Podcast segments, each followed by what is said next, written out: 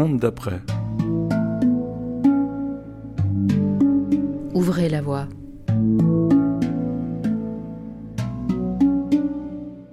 Ici, on est effectivement dans le jardin de ma maison.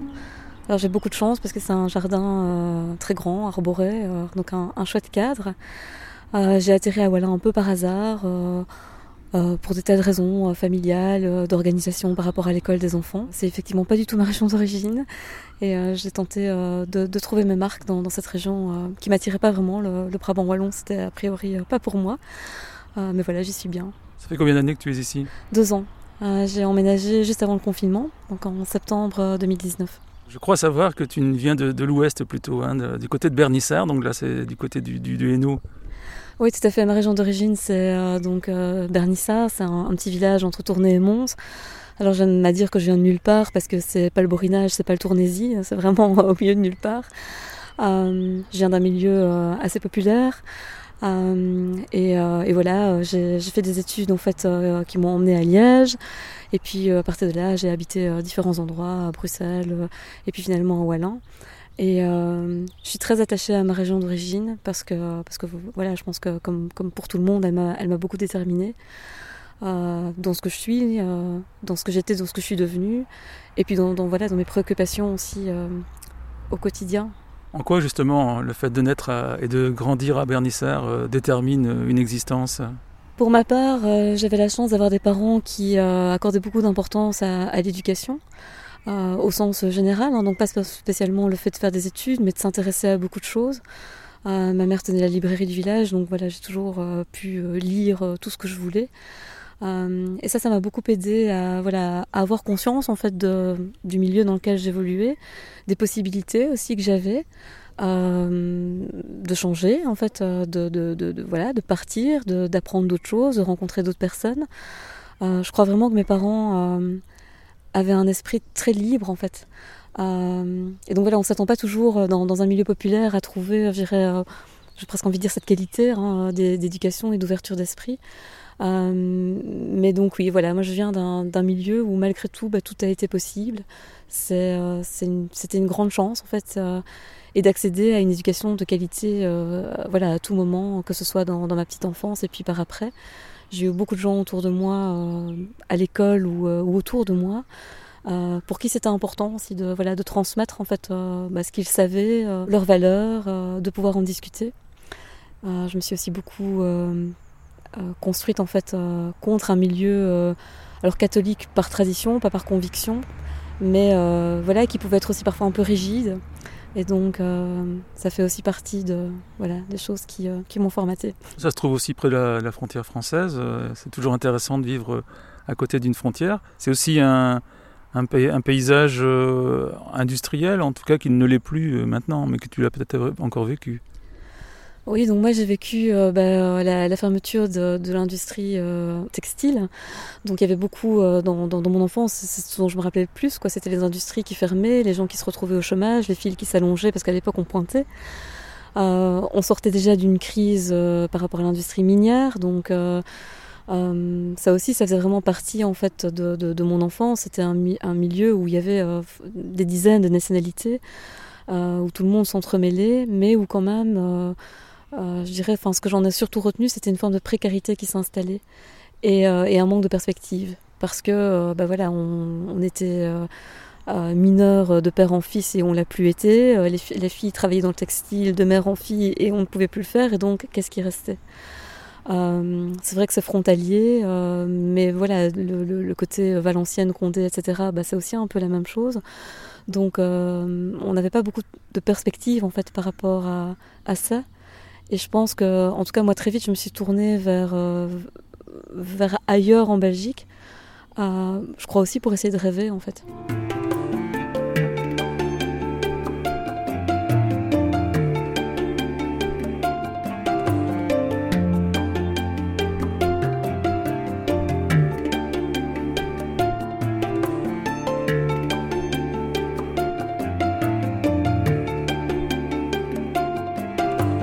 Tu t'es retrouvé donc à, Liège, à l'autre bout de la Belgique Oui, alors comme beaucoup d'ados, euh, j'ai choisi, euh, je pense, euh, mon université en me disant j'allais le plus loin possible de chez moi pour être sûr d'avoir un cote et, et, voilà, justement de pouvoir commencer une vie plus adulte, plus indépendante. donc à Liège, j'ai étudié la communication, qui est une formation assez fourre-tout. Donc j'ai eu la chance en fait d'avoir de, l'anthropologie, de la philosophie, de la sociologie, de la psychologie. Et finalement, c'était une formation plus en culture générale qu'en en communication.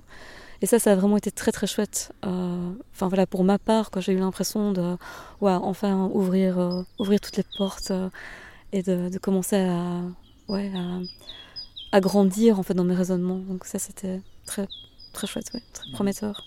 Donc au début, je voulais être soit journaliste, soit avocate. donc mon père est mort quand j'avais 11 ans dans, dans un accident assez violent. Euh, pour lequel il n'y a pas eu euh, beaucoup d'enquêtes et euh, ça aussi ça m'a beaucoup influencé et donc j'avais l'impression en, en, choisissant l'une ou l'autre de ces filières de me donner la chance aussi d'un point de vue plus personnel de pouvoir voilà enquêter que ce soit dans, dans, mon quotidien ou pour des sujets qui me tenaient particulièrement à cœur. J'ai toujours beaucoup aimé écrire donc finalement je me suis orientée plus vers vers le journalisme que, que vers le droit et aussi avec la conscience que, euh, en fait, probablement ce que j'aurais vraiment voulu faire, c'était devenir écrivain. Un écrivain du, quotidien. J'avais été euh, bouleversée par, euh, par la découverte de Duras, qui a écrit en fait dans l'IB hein, pas, mal de, pas mal de chroniques. Et j'aimais vraiment cette idée d'aller comprendre la vie des gens dans les enjeux sociaux. Donc arrêter de théoriser par exemple sur euh, la précarité, mais d'aller voir concrètement ben, c'est quoi la vie de quelqu'un qui attend la personne qui va venir couper son compteur. Et euh, voilà, ce type de... Enfin, le fait de se mettre au service en fait finalement de, ces vies-là, de pouvoir les raconter, de pouvoir en faire des témoignages suffisamment euh, émouvants que pour espérer faire bouger les lignes, c'était vraiment ce qui me portait dans mes études de journalisme. Cette volonté euh, donc d'entrer vraiment dans, le cœur euh, de la société, c'est ce qui t'a amené un petit peu à, emprunter aussi euh, des chemins qui ont mené vers le monde politique? Oui, parce que euh, c'était un peu dans la, dans, dans, la droite ligne, quoi. Donc en se disant, voilà, je m'intéresse aux gens, bah, quelque part, c'est s'intéresser aux règles, en fait, hein, dans, dans, enfin, voilà, qui, qui, sont les nôtres et dans lesquelles on doit tous évoluer, et de se dire, est-ce qu'à un moment donné, ces règles sont justes? Et est-ce qu'elles peuvent euh, être améliorées pour, euh, pour répondre euh, alors soit à de nouveaux enjeux, soit de répondre mieux aux enjeux qu'on connaît. Euh, j'étais très naïve quand j'avais 25-26 ans.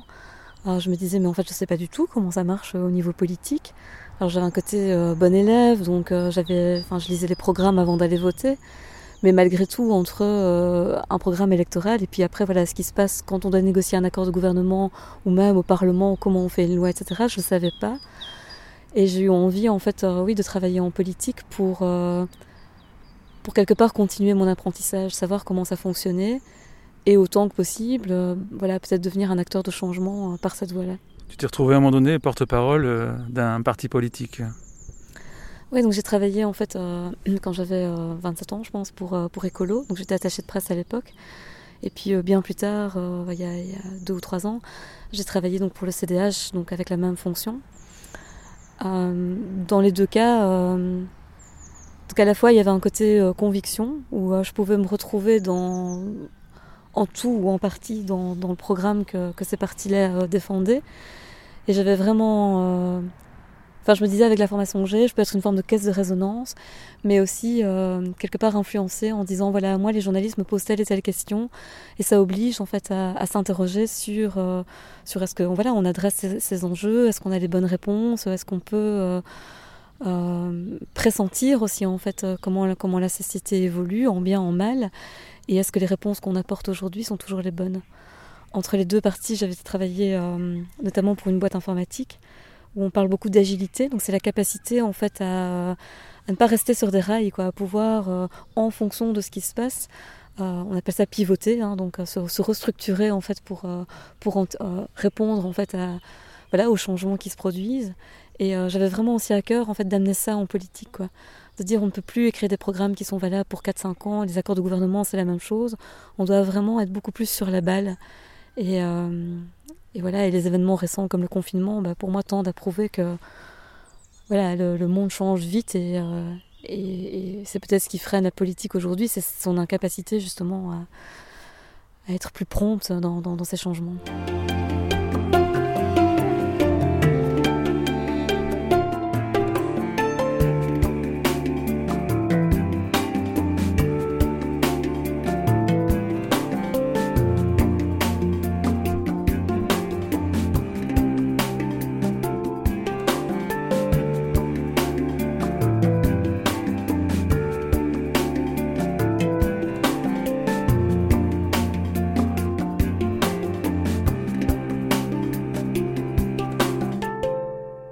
Ces deux parcours euh, t'ont permis ou pas de concrétiser euh, des, idées, des idéaux?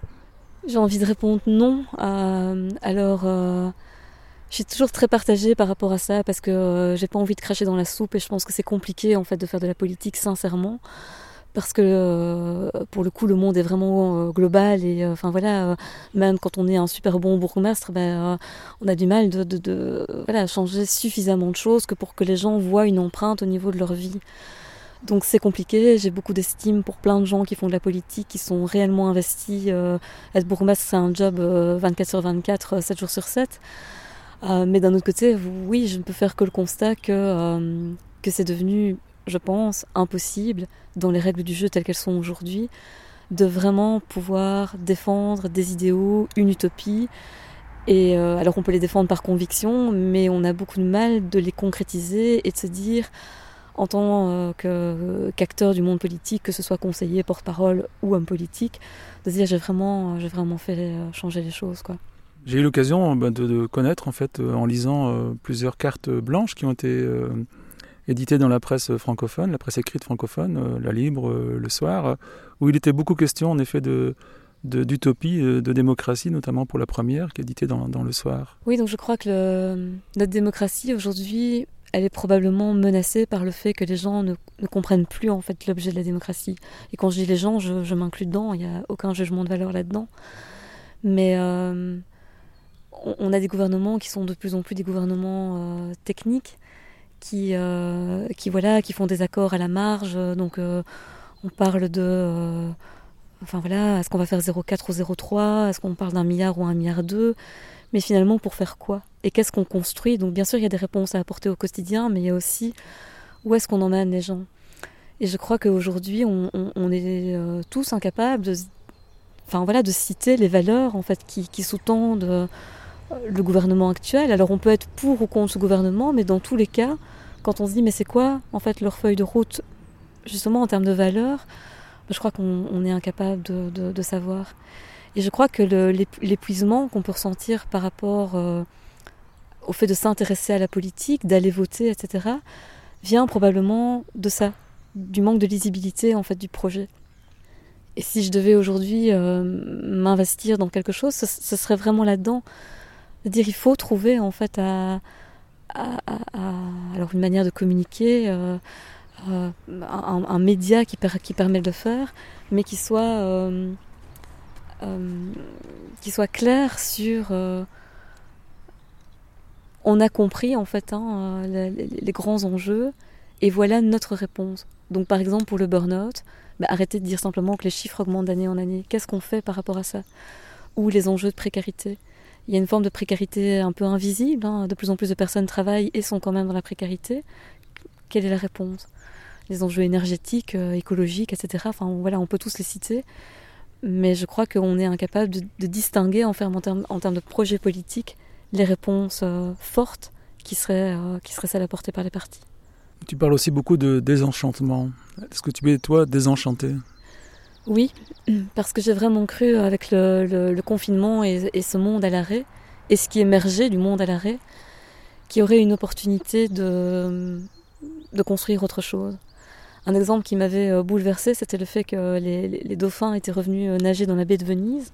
Donc je trouvais qu'en termes de, biodiversité et de, comprendre en fait que si vraiment là on peut pas nier l'activité humaine et touristique en l'occurrence a un impact colossal sur, euh, sur la biodiversité et on voit que très vite si on arrête bah voilà on regagne en fait une, diversité intéressante de ce point de vue là et donc moi je pensais vraiment que bah, notamment les écologistes trouverait une caisse de résonance intéressante et, et, une émotion en fait au niveau de la population qui permettrait de, voilà, de faire autrement.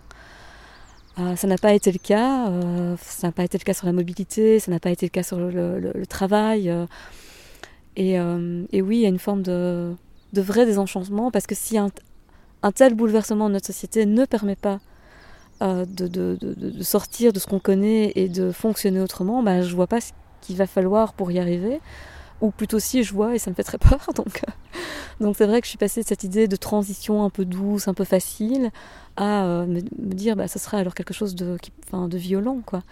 Et, aujourd'hui, avec les enjeux énergétiques notamment, je pense de plus en plus qu'il y a une violence qui va émerger, forcée entre guillemets, mais mais on, parle beaucoup de consommation, mais donc oui, tant qu'on peut consommer, ça va, mais donc le jour où effectivement on n'aura même plus accès à cette consommation, qu'est-ce qui va se passer puisqu'on n'a rien, rien réinventé euh, à côté de ça?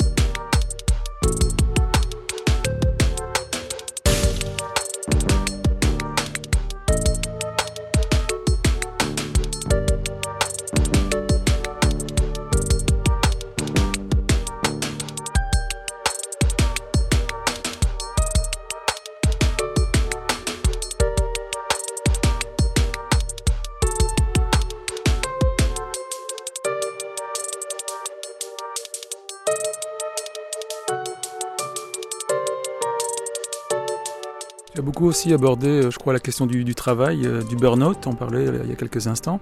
Et tu parles aussi du, burn-out de, notre société. Oui, je pense que notre société, elle est arrivée à bout. Donc aujourd'hui, dans, ma pratique de, thérapeute énergétique, je vois vraiment des gens de, tous milieux sociaux, éduqués ou pas, avec des boulots passionnants ou pas, mais qui de toute façon sont arrivés à un stade d'épuisement complet. Et donc même quand on aime ce qu'on fait, il n'y a plus cette énergie euh, suffisante que, pour le faire. Et je crois que c'est parce qu'on est arrivé à un modèle absurde. Euh, et les gens sentent l'absurde dans leur quotidien. Donc par exemple, euh, hein, on nous avait vendu une sécurité sociale à toute épreuve, le, le, meilleur modèle au niveau des soins de santé. bon, le Covid, c'est aussi quand même l'histoire de ce modèle-là qui, ben, en fait, non, s'écroule devant nos yeux avec des gens qui n'ont pas accès aux soins euh, parce que voilà, parce qu'on manque de lits, parce qu'on manque d'infrastructures, parce qu'on va faire des choix. Mais donc quelque part cette promesse qu'on continuait à nous agiter comme une carotte pour nous faire avancer, de dire ne vous inquiétez pas, hein, si vous tombez malade c'est pas grave, vous, serez soigné. Ben, on a quand même vu que c'était pas tout à fait juste. Même chose avec le burn-out. Euh, ben, les gens qui font un burn-out et qui se retrouvent un an, deux ans, trois ans à la maison, se rendent bien compte que le filet de la sécurité sociale, il n'est pas euh, si top que ça. Les gens divisent leur salaire par 3, par 4. Euh, et quoi, en fait? Euh, Je crois qu'on peut plus se contenter de, simplement constater, en fait, que, bah que ça fonctionne bof. Parce que donc, tant qu'il y a une petite partie de la population qui est concernée, ça tient. Mais si cette population augmente de plus en plus, qu'il n'y a pas de réponse qui est fournie, qu'il y a juste simplement le constat, oui, je pense que ça crée un, désenchantement et un épuisement parce que comment les gens font pour, pour retrouver l'étincelle, en fait, pour se remettre en œuvre dans une société qui n'a pas répondu à leurs besoins. C'est impossible. On est maintenant en période post-Covid. Si on revient deux ans en, arrière, euh, après le premier confinement, euh, on, a cru que notre société euh, changeait complètement parce que les gens se sont retrouvés. On, on retrouvait des gestes qu'ils avaient complètement perdu ou même qu'il n'avait jamais euh, fait, utilisé. Quoi. Donc euh, deux ans après, euh, le constat il est un petit peu amer parce que les, feux sont repassés au rouge, c'est-à-dire qu'on a retrouvé pour beaucoup notre ancien fonctionnement. Quel est ton regard sur cette période de deux ans qui a déstructuré complètement notre société? Mais Je crois que le confinement, a... bon, d'abord il a été extrêmement violent. Moi, voilà, j'ai la chance d'habiter à la campagne, j'ai un super jardin, et donc le confinement pour moi, il a été très doux, mais je me rends bien compte que c'est pas comme ça pour, euh, pour euh, l'ensemble des gens.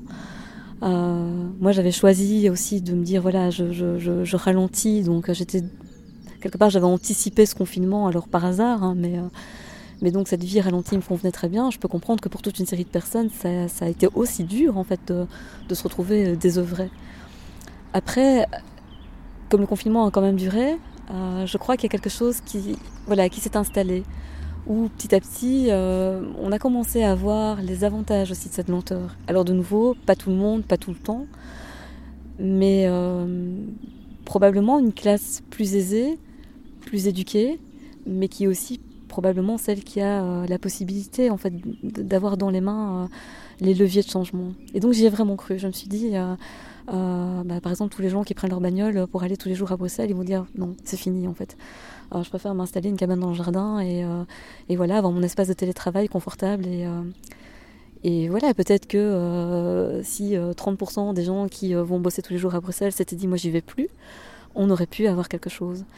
Euh, et qui soit profitable du coup aussi au plus grand nombre parce que, euh, parce que ces gens sont aussi quelque part des rôles modèles, hein, comme on dit, et, euh, et, peuvent montrer que voilà, on peut fonctionner autrement et apporter aussi des sources quelque part de, réflexion, d'inspiration à, à, d'autres catégories de personnes. après, je pense que il n'y a pas eu en fait au niveau politique de voix, quelle qu'elle soit, qui invite à faire autrement il y a eu une course à l'échalote en fait pendant pendant le confinement à toujours être être plus dur en fait. Donc si le gouvernement euh, disait voilà on va confiner deux semaines finalement l'opposition disait bah non il faut être confiné trois semaines. Et donc on a eu l'impression que c'était toujours plus plus dans ce sens-là plus dans le sens des restrictions euh, de euh, enfin oui des restrictions alors de, enfin voilà de liberté ou en tout cas de d'autonomie et de capacité de décision finalement des gens et qu'on a très peu euh, réfléchi à euh, mais en fait est-ce qu'il n'y a pas des choses qui sont en train de naître? Est-ce qu'il n'y a pas des, choses qui inspirent et qui font du bien? Alors certainement d'un point de vue euh, humain d'un point de vue écologique et je pense même d'un point de vue économique.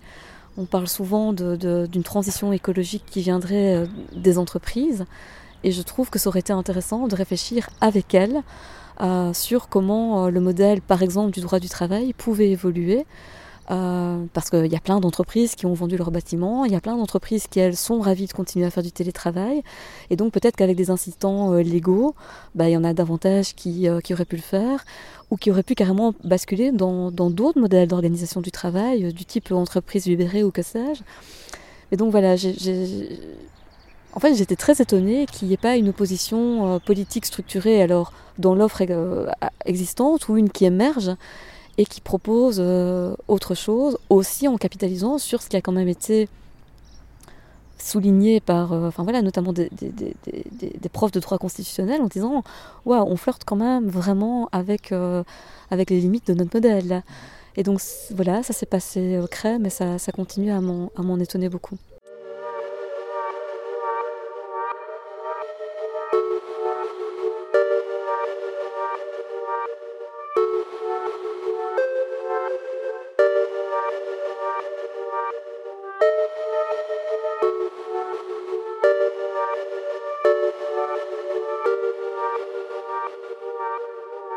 Tu espérais une nouvelle feuille de route euh, au niveau politique et elle n'est pas venue ou alors elle va peut-être euh, émerger?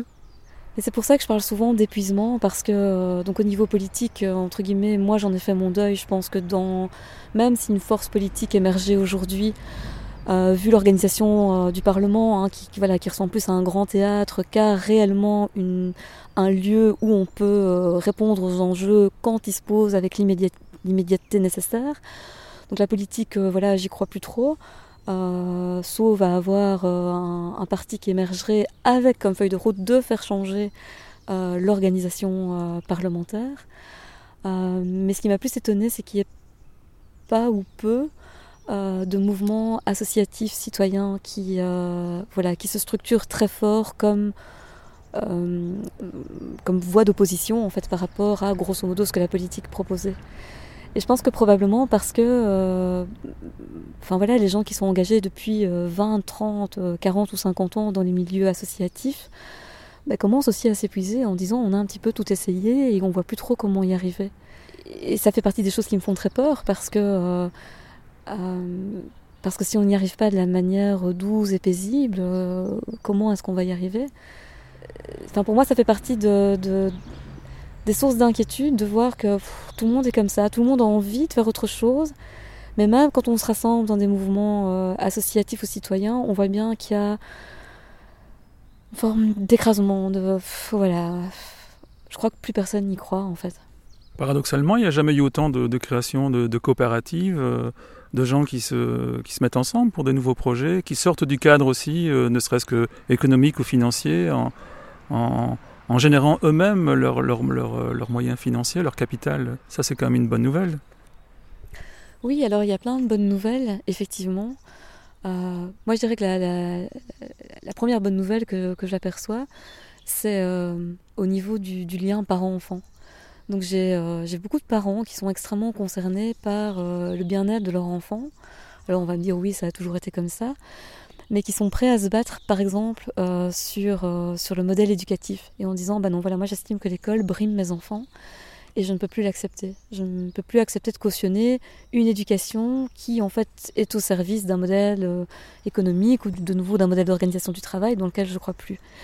Et donc là, j'entrevois beaucoup d'espoir là-dedans, parce que je pense que voilà, nos enfants sont probablement ceux qui arriveront en fait euh, à, changer les choses. Et donc, au plus on leur donne cette liberté de penser, d'action, etc., au, au, plus on se donne les chances finalement de changer. Donc ça, pour moi, c'est une grande source euh, d'espérance. Euh, quand je vois aussi voilà, les gens qui, euh, bah, qui se mettent en réflexion, alors ils sont en réflexion, ils ne sont pas encore en mouvement la plupart, mais c'est aussi intéressant évidemment, les gens qui acceptent hein, de, de, voilà, de dire euh, moi je vais vivre autrement, je vais, je vais plus travailler comme avant, je vais diminuer mes revenus, mais peu importe parce que justement par exemple je suis prêt à troquer, je suis prêt à échanger, je suis prêt à vivre avec moi. Donc bien sûr que ça c'est des sources d'inspiration et de, de, de motivation. J'ai envie peut-être, voilà, alors euh, de manière très prétentieuse, mais de me dire il faut trouver en fait euh, comment, euh, comment ces petites synergies en fait peuvent se rassembler et, faire mouvement. Et, je trouve que ça c'est alors une source de, préoccupation, mais d'espoir aussi parce que je crois qu'à un moment donné, les, enfin, les gens qui se ressemblent s'assemblent. Et, donc voilà, au plus on sait qu'on existe, entre guillemets, au plus, au plus ça nous donne d'abord confiance dans les choix qu'on a faits et cet espoir que bah si, en fait, c'est quand même possible.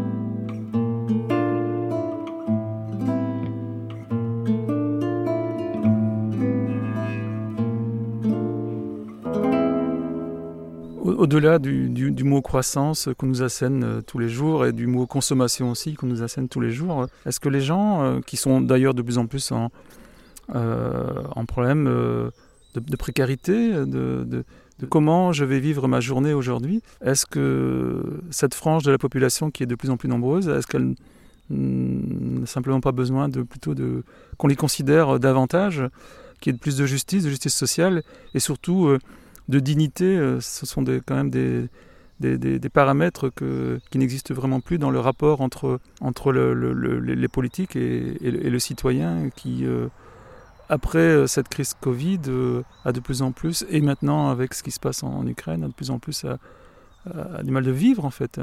Bien sûr, il y a une forme de, mépris hein, finalement, et je pense qu'on peut dire de mépris de classe qui s'est installé. On l'a vu d'ailleurs avec le confinement. Hein. On disait que c'était souvent euh, euh, que les règles étaient prises par des gens qui habitent euh, des quatre façades à la campagne et qui se rendent pas du tout compte en fait de, l'impact. un peu plus loin dans le village, il y, a, des maisons sociales où je me disais, mais quand les gens ils sont sur leur balcon, en fait, il n'y a pas un mètre cinquante de distance entre eux, donc faut s'en rendre compte, quoi. Et, donc oui, bien sûr, il y, y, a, un mépris qui s'est installé. Pour moi, le fait qu'aujourd'hui il y ait un abandon en fait de l'éducation des classes populaires, c'est le, plus grand des mépris en fait. Et je crois que cet abandon, euh, enfin quelque part c'est affreux, mais je crois qu'il a été euh, permis parce que ça, voilà, ça soutenait aussi un modèle et que bon, bah, avoir des gens qui comprennent pas trop ce qui se passe mais qui consomment, ça convenait bien. Euh, par contre, alors, je viens de ce milieu-là, je suis bien consciente que, enfin voilà, j'ai 45 ans, donc ça, ça s'éloigne de plus en plus et que c'est un milieu que je connais de moins en moins. Mais par contre, je pense qu'il y a une solidarité qui peut vraiment renaître des gens qui, euh, qui sont dans la débrouille en fait. Et qui à un moment donné euh, voilà, constatent que le système ne les aide pas, n'ont aucun espoir sur le fait que le système va les aider, parce que justement ils se considèrent comme, euh, comme méprisés, comme, comme non regardés. Et j'ai l'espoir en fait vraiment que, que quelque chose peut naître de ça, d'une solidarité qu'on va faire, alors pas pour des grands idéaux. Mais voilà, parce qu'à un moment donné, euh, j'ai une salade et un pot de confiture et que c'est comme ça que qu'on va apprendre à se reparler et, euh, et, à recréer du lien et à se rendre compte que bah, finalement, on s'en fout d'être jugé con par, par des gens ailleurs. nous, on trouve des solutions. Et, et c'est vraiment cette alliance en fait entre entre gens amenés à se débrouiller qui aussi me, me donne de l'espoir et certainement parce que il y a quand même aussi de plus en plus de gens euh, enfin entre guillemets, qui n'ont pas été habitués à la précarité, qui sont des gens qui, euh, qui ont un boulot, qui sont des gens qui ont fait des études et qui, euh, voilà, pour un coup du sort ou l'autre, et il y en a eu pas mal dans le Covid, se retrouvent aujourd'hui dans une forme de précarité et doivent réinventer, euh, en tout cas, leur mode de consommation. C'est un sacré défi parce qu'aujourd'hui, comment faire véritablement société alors que les gens ne se rencontrent vraiment plus. ils ont peur aussi un peu l'un de l'autre. Euh, il s'exprime par, par, écran interposé via les réseaux sociaux. Euh. Oui, donc tout ce qui est initiative euh, dans la vie réelle me semble vraiment porteuse. J'organise des, cercles de femmes qui sont des cercles de parole. Et, c'est vraiment ce que, tu décris. Hein. Dans un premier temps, les gens en fait ont, ont peur l'un de l'autre, ont peur de raconter leur histoire. Et puis bah, il y a toujours quelqu'un qui se lance, qui ose faire part de ses fragilités, de ses difficultés. Et là, on commence à se rendre compte qu'on est tous des miroirs les uns des autres. Euh, donc au, plus on sort de cette pudeur, qui est justement souvent une pudeur euh, qu'on a très fort euh, quand on est pauvre, mais quand on arrive à en sortir, voilà, on commence là à, créer du lien. Et, surtout à parler vrai, parce que dans les médias sociaux, voilà, on sait très bien que, enfin, c'est même pas parler qu'on fait, hein, c'est s'invectiver, c'est se clasher, comme disent mes enfants. Ça n'a aucun intérêt une vraie discussion où on prend le temps euh, de s'écouter, d'apprendre aussi à, découvrir euh, quelle est la réalité de l'autre. Il, a, il y a très peu d'occasions. Peut-être que les mouvements sociaux qui naissent aujourd'hui, euh, c'est peut-être pour ça aussi, entre guillemets, qu'il ne s'y passe rien, c'est qu'on est dans une phase de, redécouverte. et, je crois qu'on en est là parce qu'on a vécu cloisonné. Et c'est pas le confinement qui nous a cloisonné, c'est toutes les années avant où dans cette vie épuisante de, de, course à l'échalote tout le temps, euh, ben on avait simplement plus le temps de parler avec ses voisins. Euh, et une fois qu'on a perdu cette habitude, c'est très compliqué de, de, la recréer. Voilà, on ne connaît pas les gens, hein, la, porte à côté. Euh. Donc oui, c'est à, à, réinventer très certainement pour, pour sortir de ce qu'on croit être la réalité, mais qui en fait on, c'est juste l'écume en fait hein, de, notre société et on ne sait pas profondément ce qui se passe euh, dans le fort intérieur des gens.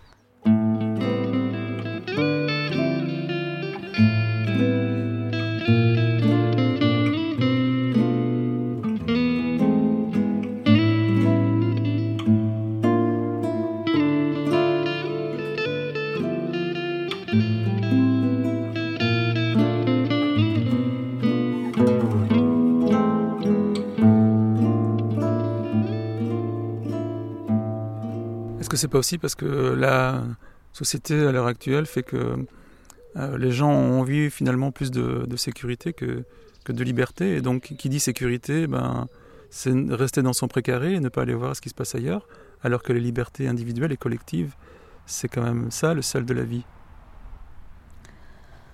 Je pense surtout que la, sécurité, euh, bah, elle a montré toutes ses limites euh, dans, les deux dernières années. Euh, enfin voilà, moi j'aurais jamais cru qu'un jour on dirait on ferme les maisons de repos et les gens qui y sont, bah tant pis, on va pas les soigner. Pour moi, ça c'est une absence de sécurité. Je n'ai jamais cru être, euh, être un jour malade et ne pas pouvoir, euh, enfin voilà, être soigné, pas dans notre modèle. donc quand on dit les gens ont besoin de sécurité, les gens sont prêts à aliéner leur liberté pour, pour ça, en fait ça c'est la promesse de notre contrat social, contrat sociétal. Et je crois que ça a été profondément bafoué et que beaucoup de gens se sont rendus compte de ça. Que la sécurité, elle était. Euh, enfin, elle était perdue, elle s'était évaporée, quoi. Et donc, donc je crois que oui, quelque part, dans les mouvements voilà, qu'on a appelés libertaires ou que certains ont qualifié d'à côté de la plaque en disant mais c'est pas vrai qu'on vous prend vos libertés, ben si, parce que bien sûr que quand, déjà quand, en fait, quand je vote, en fait, je, donne ma voix à quelqu'un qui me représente, donc c'est une perte de liberté hein, quelque part. C'est faire confiance suffisamment à quelqu'un. Et quand on voit en fait, ben, euh, euh, de manière générale, ce qu'on accepte de brimer par rapport à ce qu'on a reçu, euh, je crois que ça, c'est plus acceptable. Alors les gens ne sont pas dans une idéologie sécuritaire ou libertaire, mais en termes de petites choses au quotidien, je crois qu'ils ont compris en fait le, le, leurre dans lequel on était quoi. Il y a beaucoup d'antagonisme depuis, depuis deux ans dans la société. Hein. On est passé par des phases euh, vaccinées, non vaccinées. Euh, si on n'est pas dans un sens, euh, on est pour ou on est contre. Et donc il y a une fracturation aussi entre les gens. Les uns sont des moutons, les autres sont des complotistes. On en est réduit à ça. Oui, et là on touche vraiment à, à ce modèle de, non-communication, hein, finalement, euh, véhiculé euh, notamment par les médias sociaux, mais où effectivement c'est blanc ou noir, il n'y a, plus euh, possibilité de nuance, il n'y a plus non plus de, capacité d'expression. j'ai eu l'occasion de non discuter en l'occurrence avec, beaucoup de, personnes, des journalistes notamment, qui, voilà, qui, faisaient juste du copier-coller de communiqués de presse et qui soutenaient et parfois en le disant ouvertement, une stratégie gouvernementale, ça n'est pas leur rôle, ils ne sont pas porte-parole d'un gouvernement, ils doivent garder un esprit critique. Aujourd'hui, du côté flamand, il commence à y avoir euh, enfin, voilà, des journalistes qui font leur mea culpa en disant effectivement, on a été pris dans un engrenage. Euh, mais bon, c'est aussi un peu trop tard. Quoi. Il y a beaucoup d'intellectuels et des gens euh, respectables. J'ai en tête enfin, voilà, des, avocats, des juristes, des, profs de droit qui ont dit voilà, des frontières sont franchies et c'est grave. Et de nouveau, peut-être que les politiques aujourd'hui qui franchissent ces frontières le font entre guillemets par bêtise, par ignorance, mais elles sont franchies. Donc ça veut dire que si quelqu'un un jour de mal intentionné veut les refranchir, la porte est ouverte. Donc bien sûr que si, c'est très très grave. Et tous ces débats-là ont été euh, ridiculisés. Euh, donc on, a, on aussi quand même de deux ans où on a méprisé les intellectuels, hein, parce que euh, parce que pardon, mais enfin je veux dire les gens qu'on a à qui on a fait confiance, notamment sur la lecture de, des événements Covid euh, bah pour le coup, c'était pas toujours non plus très scientifique comme raisonnement et, euh, le pass en a été un exemple magistral. Le pass ne permettait absolument pas euh, de lutter contre la pandémie. C'est pas parce qu'on est vacciné qu'on peut pas qu'on peut pas être malade et donc qu'on peut pas transmettre le virus. Et tout ça est passé à la trappe. C'était, on, pouvait, pouvait pas en parler effectivement parce que d'office, alors ça voulait dire qu'on était contre, soit, mais surtout qu'on était bête. Et donc de nouveau, on touche aux questions euh, d'éducation et euh, je pense que si on avait euh, bah voilà, tous une éducation de meilleure qualité, notamment une rigueur scientifique beaucoup plus tôt dans, nos formations, bah, on serait moins nombreux à, être tombés dans le panneau ou à, à avoir accepté qu'on nous dise tais-toi quoi.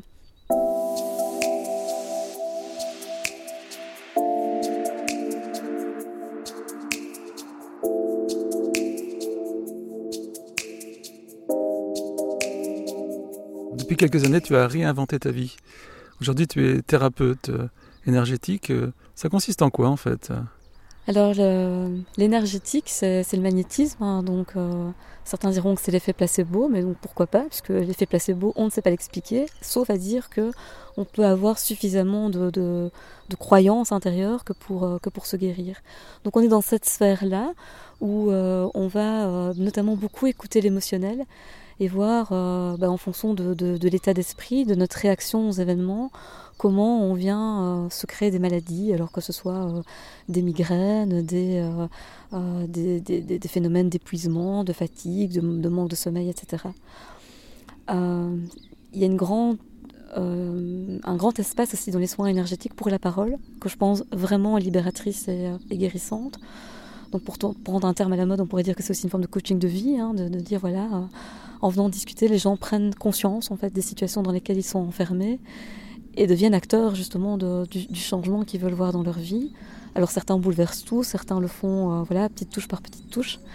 Euh, mais je trouve ça très intéressant et en tout cas euh, par rapport à tous ces enchantements que j'ai pu avoir, d'avoir essayé voilà, de, différentes manières de, de m'investir pour faire bouger les lignes, j'ai trouvé cette solution-là qui, euh, qui, me convient et je crois vraiment que ben, au plus on est nombreux aussi à, à, se guérir, ne serait-ce que dans, notre, dans notre vision du monde et dans notre certitude qu'on peut être un, un, élément de levier, euh, ben voilà, on fait aussi bouger euh, l'espace dans lequel on est. Et. En tout cas, on peut changer pour soi et aller mieux, et c'est déjà, c'est déjà beaucoup. Donc tu as osé bouleverser ta vie alors Tu as osé sortir euh, du champ euh, connu depuis plusieurs dizaines d'années pour défricher de nouveaux territoires. C'est ce que tu proposes aussi aux gens qui viennent te voir alors? Alors en fait, en, général, les gens qui viennent me voir sentent bien qu'ils sont arrivés à la fin d'un modèle. Donc c'est pas moi qui leur suggère de, de, changer de vie, c'est eux qui ont bien compris que la vie telle, telle, telle que là ils l'amènent, ça va, ça va plus être possible. Moi j'ai alors osé changer euh, ou pas, parce que en fait c'est aussi les circonstances qui ont fait que. J'étais vraiment l'exemple de la génération sandwich avec euh, ma mère gravement malade dans la région de Tournai, euh, mes jumeaux tout petits bébés, j'habitais du côté de la Louvière à l'époque. Et je faisais le grand écart parce que je travaillais à temps plein à Bruxelles. Et donc, à un moment donné, voilà, cette, cette vie était devenue absurde. Je m'occupais bien de personne. Hein, je m'occupais certainement pas de moi. Euh, donc j'étais aussi dans un modèle, euh, enfin voilà, de consommation qui est, qui est, notre modèle à tous, hein, mais de se dire je, dois en fait parce que parce que je dois avoir mon salaire, parce que je dois payer ma maison. Et donc à un moment donné, euh, voilà, j'ai, enfin mon corps a craqué et m'a dit, euh, bah, tu sais peut-être pas comment tu vas faire, mais tu vas devoir faire autrement. Et et donc oui, alors euh, voilà, je crois qu'il n'y a, pas, a pas eu beaucoup d'audace de ma part, mais, euh, mais par contre, euh, très vite, en fait, ça m'a tellement fait du bien de, de décélérer que je me suis promis en fait de, de, jamais plus réaccélérer. Et, et c'est peut-être aussi pour ça que j'ai tellement de mal avec ce, confinement occasion perdue, parce que j'ai vu en fait la, qualité de vie augmenter chez quand même beaucoup de gens. Euh, j'ai du mal à comprendre en fait comment on a pu euh, retroquer ça, même à son échelle personnelle, contre, euh, contre, voilà, contre remonter dans la, roue du hamster et, et refoncer tête baissée dans, dans ce qu'on sait bien qui, qui ne nous convient pas et qui nous blesse. Quoi.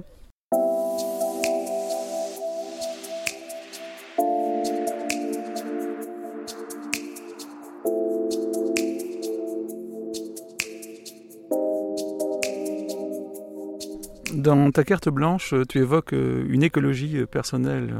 Tu te l'es appliquée à toi-même, cette écologie personnelle En quoi ça consiste aussi? Mais c'est vraiment l'idée que le premier biotope, en fait, c'est notre corps. Hein. donc, euh, c'est d'y faire attention, de, faire attention surtout aux signaux qu'il nous donne. Donc, bah, quand on a mal à la tête, en général, on prend une aspirine en se disant ça va passer quand on fait de l'écologie personnelle, on se dit tiens, pourquoi j'ai mal à la tête en fait? Est-ce que je suis fatiguée? Est-ce que je suis stressée? Euh, Et qu'est-ce que je peux faire pour ne plus avoir mal à la tête? Euh, Mais qui soit justement pas de l'ordre de j'oublie que j'ai mal à la tête. Non, vraiment, je guéris ce mal de tête. Donc ça, c'est euh, le premier élément en fait de cette écologie personnelle. C'est mon corps m'envoie des signaux et maintenant j'ai décidé de les écouter. Et euh, alors euh, voilà, certains vont euh, par exemple donner de la place à la méditation dans leur vie, certains vont faire davantage appel à l'alimentation. On va tous trouver un peu la recette qui, qui nous permet en fait de, de, nous guérir. Dans tous les cas, je suis convaincue que ça passe par au moins une réorganisation de sa vie, d'accepter aussi que cette société de consommation existe parce qu'elle nous fait consommer, mais donc elle nous fait consommer des rôles en fait je dois faire du sport, je dois être une mère performante, je dois être une employée modèle, je dois avoir une voiture pour être une employée modèle, etc. etc. Et donc à un moment donné, ben voilà, on, choisit volontairement de dire mais en fait ces rôles, c'est pas moi, c'est pas mon identité. Moi ça m'intéresse pas d'aller à la salle de sport euh, deux fois par semaine. Euh, et certainement pas si c'est une contrainte qui me met dans un stress en fait ou qui m'oblige à travailler comme une dingue pour payer mon abonnement. Et donc c'est ça qu'on vient déconstruire petit à petit pour essayer de garder uniquement le cœur de ce qui, de ce qui est bon pour nous, de ce qui nous fait euh, voilà, vibrer euh, positivement. Et, en se reconstruisant, mais on, reconstruit effectivement sa vie autour de soi. Et donc petit à petit, on redéfinit aussi la vie de sa famille en fait. Quel serait ton monde d'après idéal Une belle utopie à venir Une transition douce Ou alors une, une révolution? Pour moi, la révolution, c'est signe de, enfin, voilà, de, de, de, sang, de feu, de cris, de douleur. Donc, euh, j'ai pas envie justement que ce soit une révolution. J'ai envie que ce soit une transition. Euh, par contre, comme, comme tout processus de changement, ben, une transition, elle doit, elle doit être organisée, elle doit être euh, gérée. Euh, donc, je pense que chacun pour soi, en fait, on, peut faire beaucoup. Mais effectivement, à un moment donné, on doit, on doit trouver dans la société les leviers qui vont nous aider. Je crois que le, Covid a montré aussi avec les aides hein, qui ont été fournies à, en tout cas, une catégorie de, travailleurs, le bienfait d'un revenu universel, ou au minimum le bienfait de, de, l'individualisation et l'automatisation des droits. Donc ça, c'est des choses qui me tiennent vraiment à cœur, parce que je pense que de là aussi viendra énormément de capacité à changer. Euh, donc voilà, peut-être peut-être que c'est ça qui, qui, doit être fait, c'est à un moment donné se dire, bah moi, à mon échelle aujourd'hui, j'ai fait tout ce que je pouvais pour aller bien et les freins que je trouve sont ceux-là et qu'on soit suffisamment nombreux à le dire que, que pour en faire des, des, sujets politiques sur lesquels on va plus discourir mais sur lesquels on va, on va agir. Ici, au cœur de ton beau grand jardin, il y a à une trentaine de mètres ici des grands arbres. Derrière, il y a des champs. Et le monde d'après de ton jardin, ce serait quoi? Je suis convaincue que dans les euh, 10-20 ans, euh, ici, ce sera un habitat partagé alors n'en déplaise à mes voisins, mais je crois vraiment que on va aller de plus en plus vers cette forme de, solidarité en fait. Donc à défaut de pouvoir le faire, ne serait-ce qu'à l'échelle du village, ben alors on, on la recréera chez soi on vivra deux, trois familles euh, dans, dans, dans, ces grandes maisons et les, les jardins seront euh, partagés, voilà, avec peut-être euh, deux, deux, ou trois autres familles qui vivront dans, des yourtes ou que sais-je. Je pense aussi que ce terrain sera davantage cultivé. Aujourd'hui, il est, il n'est pas entretenu pour la biodiversité, mais il n'est pas cultivé. Je pense que ce, il le sera complètement. Je pense qu'on, voilà, on réfléchira aussi à à l'utilisation de l'eau en particulier. Donc euh, il y aura probablement des toilettes sèches dans, dans mon jardin. Euh, enfin voilà, toutes sortes de petites choses comme ça. Euh, parce qu'on aura été obligé en fait. Et, et j'espère qu'il y aura toujours mes arbres parce que j'espère qu'on n'aura pas dû les couper pour se chauffer. Donc il faudra quand même aller voir les voisins pour voir s'ils veulent adopter ce mode de vie là aussi. Mais c'est en ça que je ne fais pas partie des gens qui balayent le, mo le, modèle politique uniquement en cause de ça. Parce que je pense que le modèle politique devra à un moment donné dire mais on s'en fiche qu'il y a des gens qui ne sont pas d'accord, euh, il y a une nécessité à pouvoir vivre comme ça, et donc effectivement on change les règles du jeu. Dans toute société, quelle qu'elle soit, démocratique ou non, il y a des règles du jeu. Euh, dans une famille, il y a des règles, enfin voilà, des règles familiales. Au boulot, il y a des règles, donc on a besoin de règles. Ce dont on a besoin, c'est des bonnes règles, des règles qui sont adaptées euh, voilà, à ce qu'on veut construire. Monde d'après. Ouvrez, la, Ouvrez voie. la voie. Réalisation Jean-Philippe Delobel. Retrouvez tous nos podcasts en accès libre sur mondedaprès.net. Vos idées et vos suggestions, une adresse mail info@mondedaprès.net.